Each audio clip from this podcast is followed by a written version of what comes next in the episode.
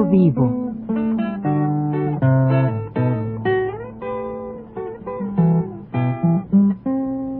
Mis décadas.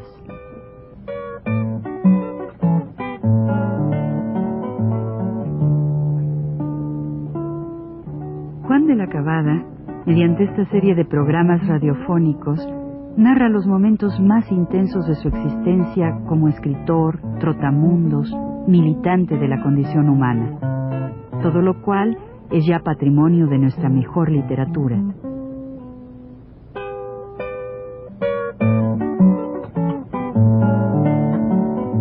Con ustedes, Juan de la Cabada. en aquellos días de primavera de 1939, siempre los que vivíamos entonces en París estábamos muy tristes, muy acongojados por, por toda la situación de nuestros camaradas que estaban en los campos de concentración. Ya conté cómo a menudo algunos amigos que iban a mi casa, que vivían ahí, pues por, la, por ellos mismos que también hablaban siempre en voz alta y en español y todas eran aprendidos y, y teníamos que irlos a, a rescatar de la prefectura a menudo.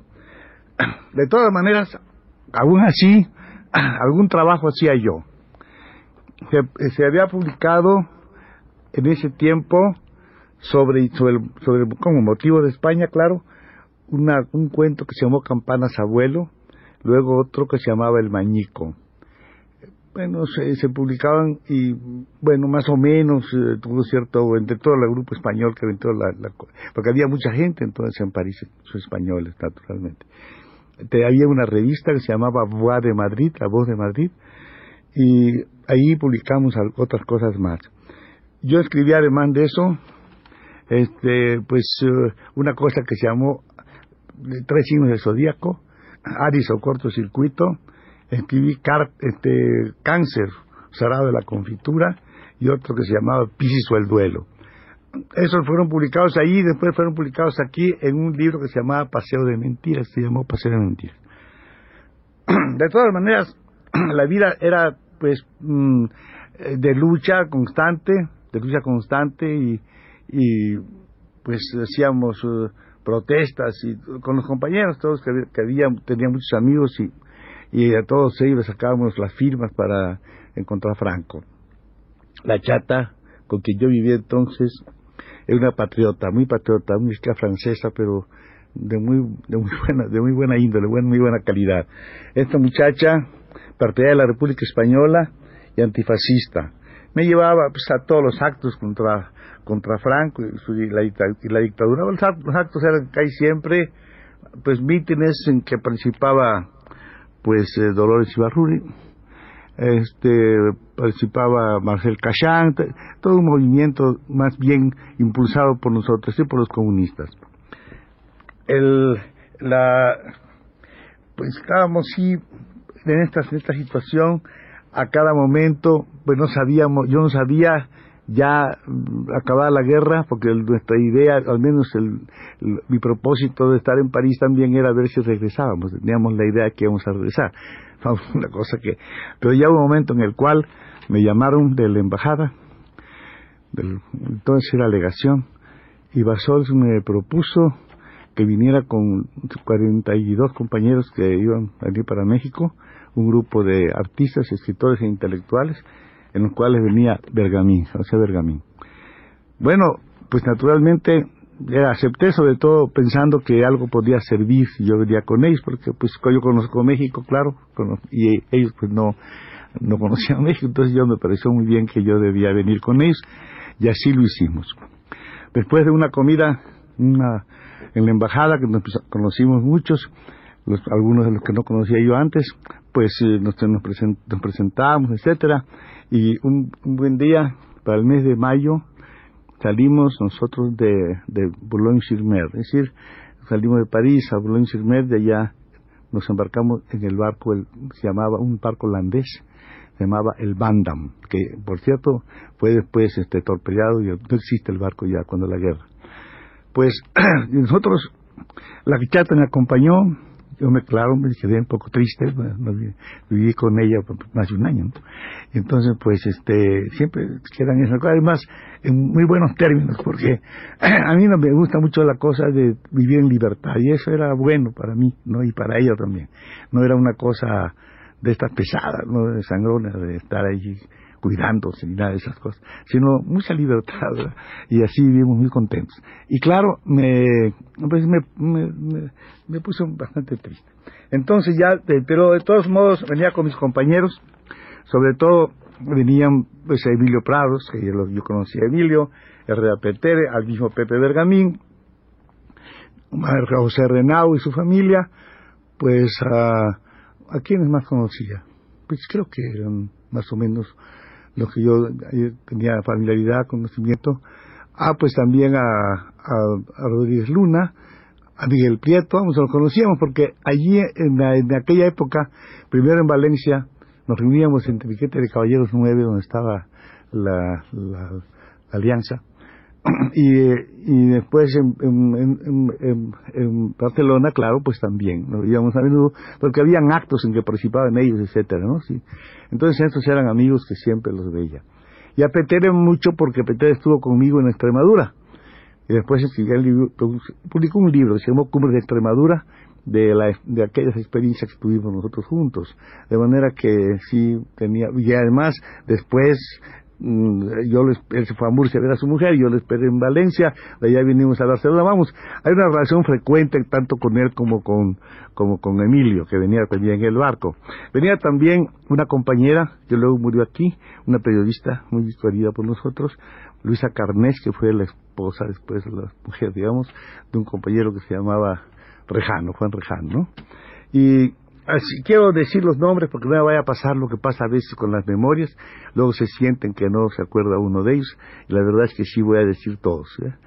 Pues venía yo de lo que pueda acordarme, claro que sí, pues este, la mujer de Miguel, Angelita, con su niño, Miguelito, ya, bueno, Miguelito digo, ya es un hombre, y ahora tiene 40 años, no, no, más de 40 años, porque esto ya digo fue el año, el año 39, y mire cómo estamos, ya tenemos, 39 años, ya pasaron 39 años, y este niño tenía como tres, así, manera que Gonzalo, el hijo de Hafter, Emilia, su mujer, y Gonzalito pues tendría pues como ocho o nueve, e, era el más grande, les pegaba a todos y todas esas cosas, había muchos líos entre todos los niños. Había el hijo de Toñito, el, hijo de Rodríguez y Luni de Teresa, Teresa de la Serna, pues también es un pintor ahora, es un muchacho ya grande, de cuarenta y tantos años. Todos estos muchachos españoles que viven con nosotros, que eh, viven aquí, casi todos viven, lo que han muerto son sus padres, realmente ellos todos viven.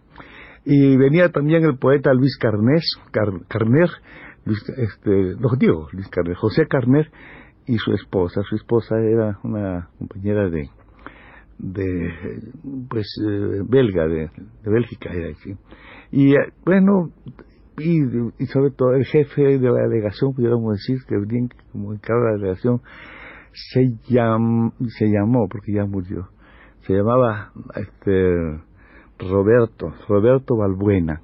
Roberto Balbuena que estaba casado con una señora que se casó después con ella, Elvira Gascón. Ese era, él se, llama, se, se llamaba, ya murió, Roberto Balbuena. Era un, era un hombre muy curioso, nosotros le teníamos muy la gran estimación. Y después contaré las aventuras con Balbuena, porque eran, eran muchas, eran muchas cosas divertidísimas con él. Pero vamos a seguir con nuestra lista, que ahí estaba también un este un pues un, un hombre que me divertía por la manera de hablar, la risa además.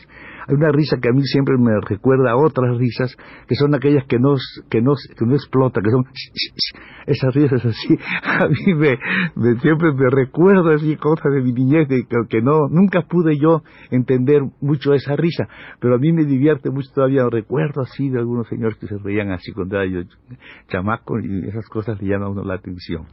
Este, era, el médico aquí murió también, era un médico interesante, muy amigo de Pepe, escribió un libro aquí. Y después de eso estaban también otros, Joaquín Rodríguez, murió en, en, Monterrey, porque es una lata hablar de los muertos, ¿no? Pues sí, caen muertos muchísimo. Estaba casado con, con una muchacha, la, hermana del teniente Castillo, el teniente Castillo, el teniente de asalto muy famoso, que fue asesinado por los falangistas muy antes de empezar la guerra. Después de eso viene la muerte de Carlos Sotelo, bueno, todo este lío que se van haciéndose los prolegómenos de la, de la, de la guerra. Entonces, nosotros pues nos, este, nos, nos juntábamos allí, sobre todo Emilio, Petere, pues Bergamín, y pues veníamos, yo naturalmente no quería hacer, había, había manera, pero yo no quise, ¿verdad? Porque no me gustaba ya el asunto de hacer relaciones de este tipo, como Petere, que sí tuvo un amor allí muy curioso. Era una muchacha de Holanda, me parece, y él vino muy encantado, muy feliz. Pero a mí no, porque me acordaba yo así de un viaje en que, en que en el mar es una cosa muy curiosa. Yo donde más he podido tener así una cosa de un, un amor, pudiéramos decir, es en una, vez que venía un barco de vela, ¿verdad? Y venía, en la, en la noche salimos, yo estaba sentado aquí así, sobre el socucho que se llama, del barco, en la cubierta, y de este lado había una muchacha que como había luna, y el mar estaba muy picado, entonces esto me, me producía la luz y esas cosas, y el perfil me producía una, una cosa así como de, como, no sé si alguna vez si alguien ha sentido eso, que es un, un, un estado fuera de mí, ¿verdad? Fuera de uno mismo, de, de una cosa, podría decirse como dice, como decía Valle de emoción estética, pero no me gusta el, el, título, no me gusta, pero era una cosa así, era una cosa de estas que se le disuelve el, el, corazón, una cosa así de estas, ¿no? Y la luz y la y pero pasó, pasó que yo estaba tan así, tan fascinado, digamos, que al día siguiente cuando vino la luz y todo la vi a ella tan delgadita, me entendé por qué yo había estado así, pero estaba tuberculosa. Era una cosa así, me había pasado una... Y por eso no me, no me gusta así en, estos, en esos estados en que no está uno completamente con sus facultades plenas, ¿verdad? Para ver las cosas que le que lo, lo, lo hacen, todo, la, la realidad que uno puede, puede, puede ver. Entonces, claro, yo pues no, no podía, no, no podía, me acordaba siempre de eso, y no tenía este tiempo para eso. Pero mis amigos algunos se divertían. Desgraciadamente o afortunadamente podemos decir, a mí me pusieron como un señor muy este que aquí fue un hombre de dinero después, bueno, era un, economista, un hombre famoso, se llamó Sacristán, del Banco del País. Creo que vamos a quedarnos ahí con él, yo como me, este, porque estoy su hijo camarote, y luego contaré las aventuras del barco hasta que llegamos a México. Buenas tardes y hasta la próxima.